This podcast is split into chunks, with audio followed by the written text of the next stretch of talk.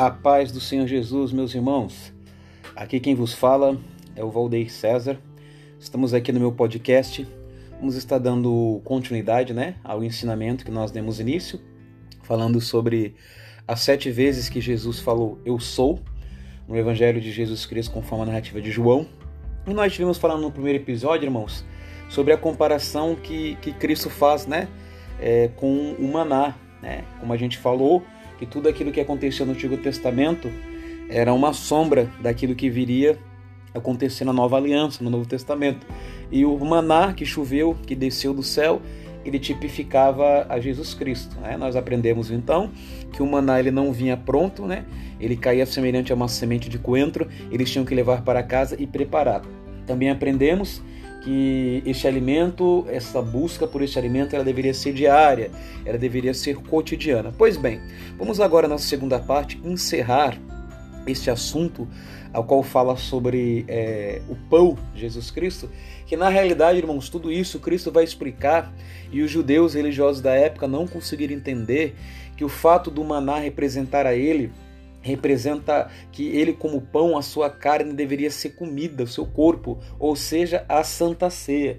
Então, quando Jesus declara, né, o primeiro eu sou que nós estamos falando aqui nesse estudo, eu sou o pão da vida, está dizendo que ele não meramente é uma representação é, veja bem que interessante, Cristo agora se coloca e se transporte para o presente momento, na época que Cristo está dizendo isso, para você entender como é tríplice esse eu sou de Jesus Cristo, como é tríplice isso que ele está falando, como é algo muito profundo para aqueles dias e também muito profundo para os nossos dias, porque veja bem, ele está dizendo assim: Eu sou o pão que desceu do céu desci do céu. Ele está usando a conotação do passado, representando o maná. Ele está representando o futuro, que ele está ali o verbo encarnado, aliás, o presente, perdão, o passado, o presente, e ele também está apontando para o futuro, que é o que ele vai falar aqui agora. Eu quero que você abra a sua Bíblia comigo é, no Evangelho de Jesus Cristo, conforme escreveu João, capítulo 6. Vamos ler do 47 ao 51.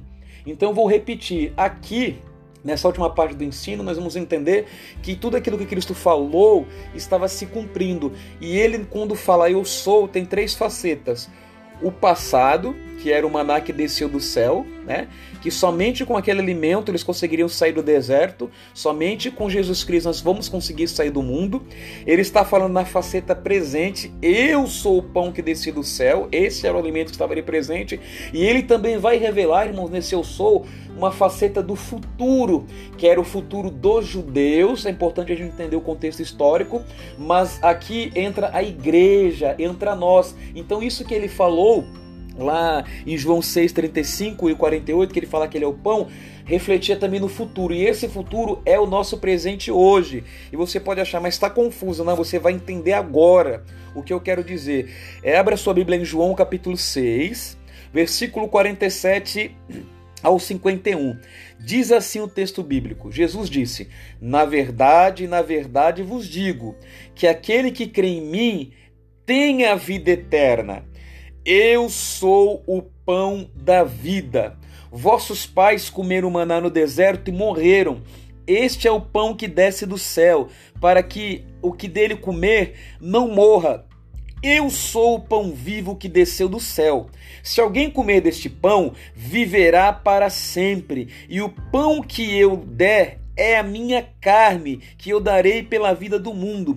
Disputavam, pois, os judeus entre si, dizendo: Como nos pode dar este a sua carne a comer? É, irmãos, os judeus ficaram ali inconformados, achando que Cristo estava falando literalmente da sua carne como um homem, da sua natureza. Pois não, essa é a faceta que eu vim falar, que ele revela o futuro. Ele estava falando da santa ceia, irmãos. Então, indiretamente, o maná que apontava para Cristo como pão, e agora Cristo está apontando para a santa ceia. Ele está dizendo, irmãos, que para ter comunhão com Ele, para termos a vida eterna, precisamos comer da sua carne. É algo aqui simbólico, ele estava falando da Santa Ceia. Ou seja, temos que ter comunhão com Ele. Inclusive, a grande maioria das igrejas tem o hábito de celebrar a ceia uma vez por mês. É uma, é uma é, cerimônia, um memorial é, que estamos agradecendo pela morte de Cristo e publicamente nós estamos ali em comunhão com a igreja, declarando a nossa comunhão com o Senhor. Então, Jesus, seu pão, também reflete para a Santa Ceia. É indispensável nas nossas vidas, irmãos. É impressionante como muitos valores cristãos têm sido deixados de lado, têm sido deturpados. E a Santa Ceia, irmãos, é um deles. Antigamente, quando falava em Santa Ceia, o povo se alegrava, o povo se regozijava. Era o culto, irmãos, mais espiritual, era o culto mais avivado da igreja, desde a primeira oração de joelho, 30 minutos orando ali, desde os hinos da harpa, o povo já sentia, chorava, falava em línguas estranhas como Deus se renovava. E hoje, infelizmente, tem sido deixado de lado, irmãos, a importância importância da Santa Ceia e nós temos, irmãos, que resgatar esses valores para nós mesmos e para gerações futuras, falando sobre a importância da Santa Ceia. Olha, isso é algo que prefigura desde o maná, veio prefigurar a Cristo e veio comunhar na Santa Ceia. Nós, como cristãos, precisamos dar importância à Santa Ceia do Senhor.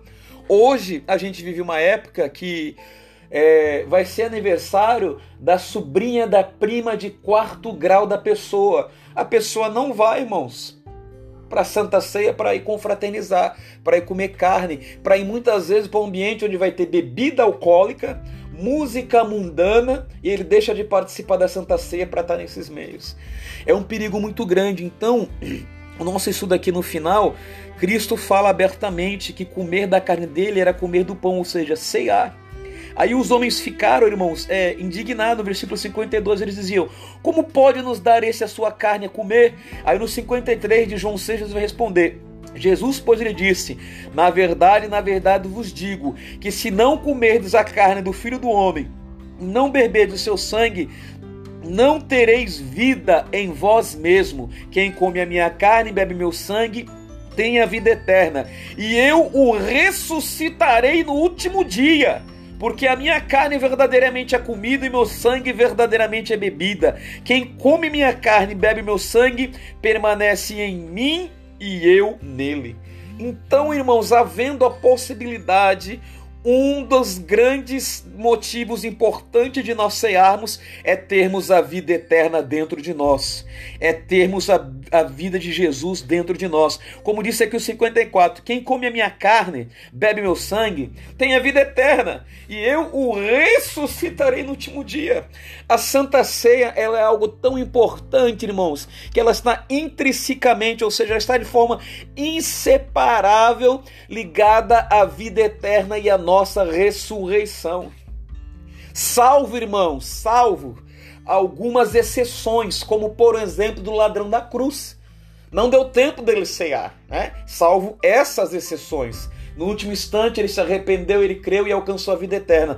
Assim como algumas pessoas, às vezes é importante por isso o trabalho da igreja capilania, a capelania, seja a capelania hospitalar ou nos presídios, que é aquele trabalho onde o pastor, o obreiro, os membros vão até o hospital. E muitas vezes existem pessoas ali que estão desenganadas pela medicina, talvez com câncer ou doenças assim terríveis de último estágio. E muitas vezes essas pessoas, naquele momento de autorreflexão, você vai lá, prega, ela recebe a Jesus Cristo verdadeiramente. E muitas vezes não vai dar tempo dela se batizar nem de participar da ceia. Isso são exceções, não regras.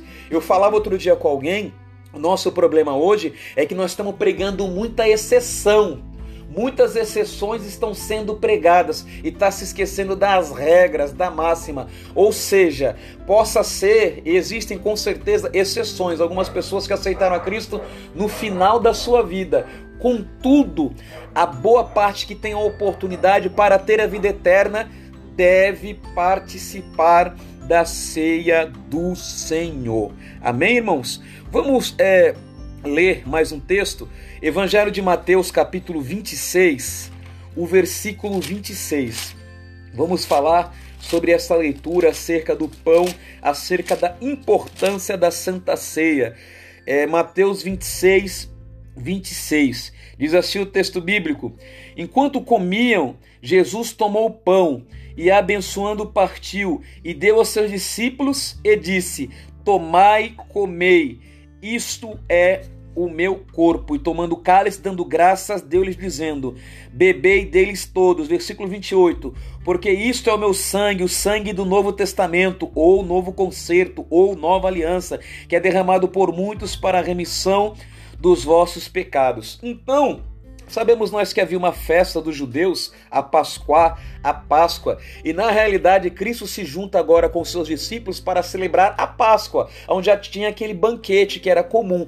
E nessa Páscoa agora, Cristo vai pegar dois elementos, ele vai pegar o o pão representando o seu corpo e ele vai pegar o vinho, o suco de uvas, né, sem álcool, representando o seu sangue e vai falar sobre este alimento. Ele vai ali criar a Santa Ceia. Quando o apóstolo, fala, o apóstolo Paulo fala em 1 Coríntios 19 que ele recebeu do Senhor, foi isso daqui que Cristo na noite da Santa Ceia pegou o pão, partindo disse e assim sucessivamente. Mas irmãos, isso é tão interessante que há uma promessa, nós acreditamos que lá na Santa Ceia do céu, nas bodas do Cordeiro, nós vamos ceiar com Cristo.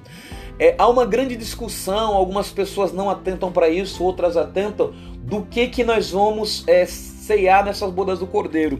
Eu acredito, eu, evangelista Valdeir, o meu pensamento, que nós iremos participar de uma ceia com o elemento simbolizando o corpo e o sangue de Cristo, não necessariamente o pão é, e o suco de uva, mas vão representar o corpo de Cristo. Por quê? Veja Mateus 26, versículo 29, que Jesus vai dizer. Olha que interessante. E digo-vos que desde agora não beberei desse fruto da vide, até aquele dia em que beba de novo convosco no reino de meu Pai. Então ele está dizendo, irmãos, que nós vamos participar de uma ceia com Jesus Cristo. Vamos comemorar a vitória dele, vicária, a sua morte vicária na cruz do Calvário, lá no céu. O texto não está dizendo, é, não está declarando que é nas bodas do Cordeiro. Isso é um entendimento meu. Eu acredito que sim, que haverá uma celebração. Mas isso é importante para você ver que a Santa Ceia ela foi constituída por Jesus. Vamos ler o texto bem conhecido agora, é, referente a esse texto, o texto áureo da, da, da Santa Ceia, que é 1 Coríntios 11. Eu vou ler do 17 ao 34. Nisso, porém, que vou dizer, não vos louvo, porque vos ajuntais não para melhor, senão para pior. Porque antes de tudo, quando vos ajuntais na igreja, há entre vós dissensões, e em parte o creio. E até importa que, entre, que haja entre vós heresias, para os que são sinceros se manifestem entre vós. De sorte que quando vos ajuntais no lugar, não é para comer a ceia do Senhor, porque comendo cada um toma antecipadamente a sua própria ceia, assim um tem fome, outro embriaga-se. Não tendes porventura casa para comer ou beber, ou desprezais a igreja de Deus, envergonhais que nada tem, que vos direi, louvas-ei, nisso não vos louvo. Resumindo, irmãos, a gente conhece esse texto, eu só queria destacar uma coisa que é importante aqui.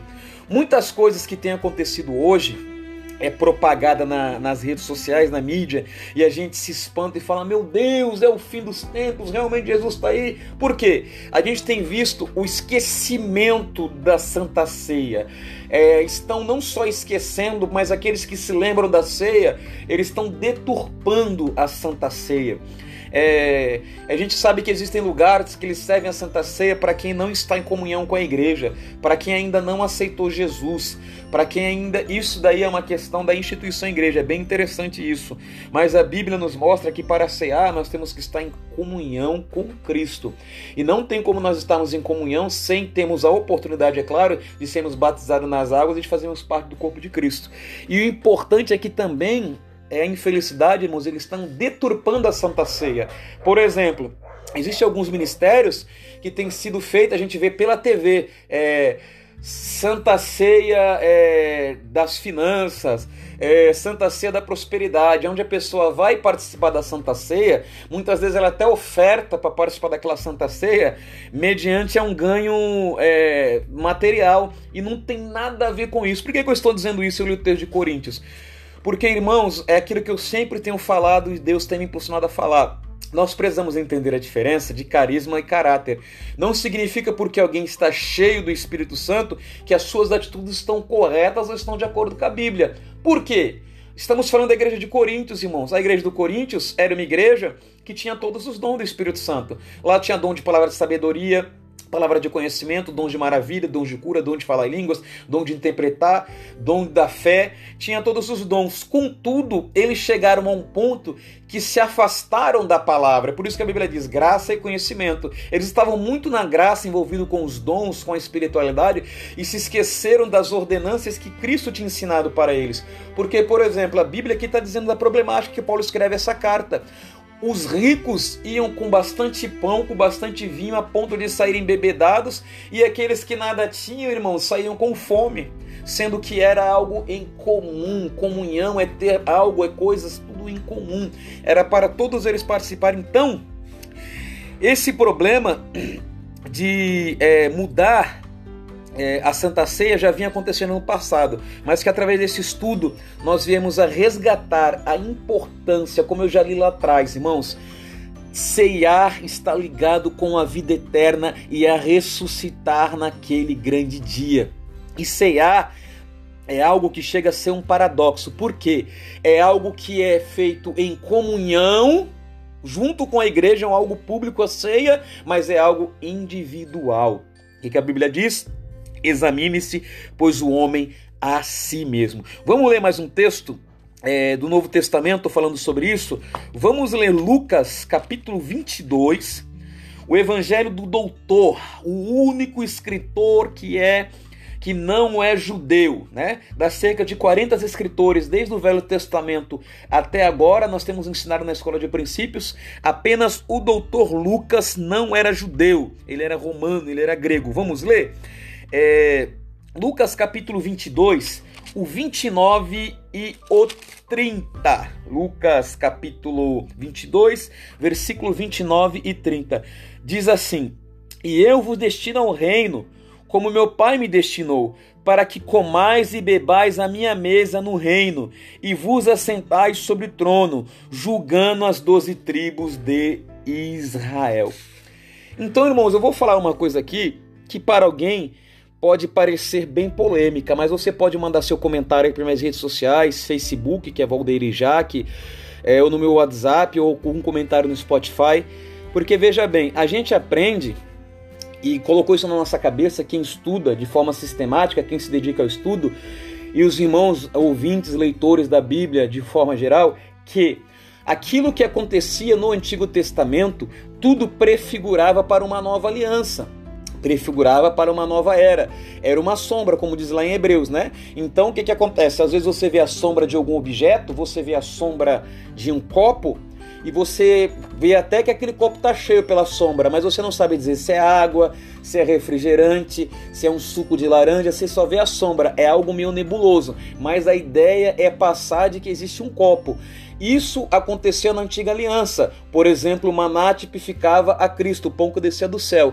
E eu quero te falar uma coisa que pelo menos eu não li e não ouvi em nenhum outro lugar, mas eu acredito que muitas coisas que nós fazemos hoje, inclusive, perdão, não li não, eu ouvi em outro lugar, eu já tinha essa ideia que eu vou te passar agora, e eu ouvi uma pessoa muito inteirada falando sobre isso. O meu pastor presidente Dilmo dos Santos né? É, no ano passado, agora, ali em 2019, a gente teve na nossa sede, como pela graça de Deus estamos todo ano ali, onde tem um congresso de missões Valente de Josué, e na Santa Ceia o pastor Dilma estava falando sobre isso que eu acredito, que a Santa Ceia, de certa forma, ela é um ensaio, irmãos, para aquilo que vai acontecer, para aquilo que virá, para a era vindoura. E eu fiquei muito feliz, porque eu vi alguém de muito peso espiritual, de um cunho cristão muito grande, o nosso pastor, que é pastor presidente, falando de uma ideia que eu acredito que o que, eu acredito?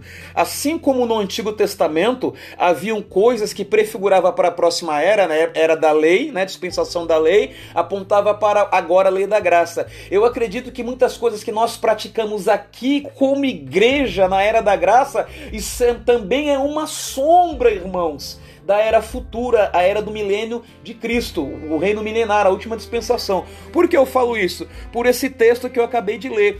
Todos os meses, algumas igrejas mais de uma vez por mês, a gente participa da Santa Ceia. E diz aqui, irmãos, é, o versículo 29 e 30 de Lucas 22: E eu vos destino um reino como meu pai me destinou, para que comais e bebais a minha mesa no meu reino, e vos assentais sobre o trono, julgando as doze tribos de Israel. Ou seja, queridos irmãos, é, isso que nós estamos fazendo, nós hoje vemos como algo palpável, sabemos o que é a ceia, o que é o elemento do corpo, que é o pão, que é o elemento do sangue, que é o suco de uvas, em comunhão, né? Mas isso prefigura para o futuro, lá nós vamos nos relacionar com Deus sentado na sua mesa. Isso é muito interessante. Eu quero ler o último versículo, Apocalipse capítulo 19, versículo de número 9. Apocalipse, o livro das revelações, Apocalipse capítulo 19, somente o versículo 9.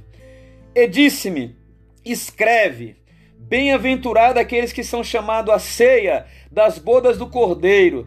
E disse-me: Estas são as verdadeiras palavras de Deus. Então, aqui o livro das Revelações, que fala sobre o nosso futuro, está nos afirmando que nós participaremos da Santa Ceia do Senhor. Amém, irmãos? Então eu encerro aqui essa segunda parte do estudo, falando sobre os sete eu sou de Jesus, onde Jesus diz: Eu sou o pão que desceu do céu.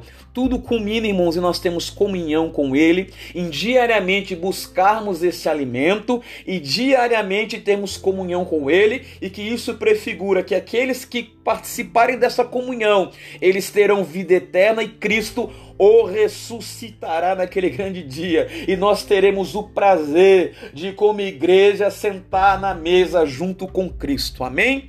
Que Deus possa continuar abençoando a sua vida, o seu ministério, a sua família. É, ore por nós, irmãos, para que nós continuemos com essa esse projeto de compartilhar. E o próximo estudo será o segundo Eu Sou. Eu vou adiantar aqui para os irmãos, está em João 8,12, que diz: eu sou a luz do mundo. Amém? Que Deus possa vos abençoar. Aqui quem vos fala é Valdeir César. E pega a sua Bíblia na mão e vem comigo. Deus abençoe.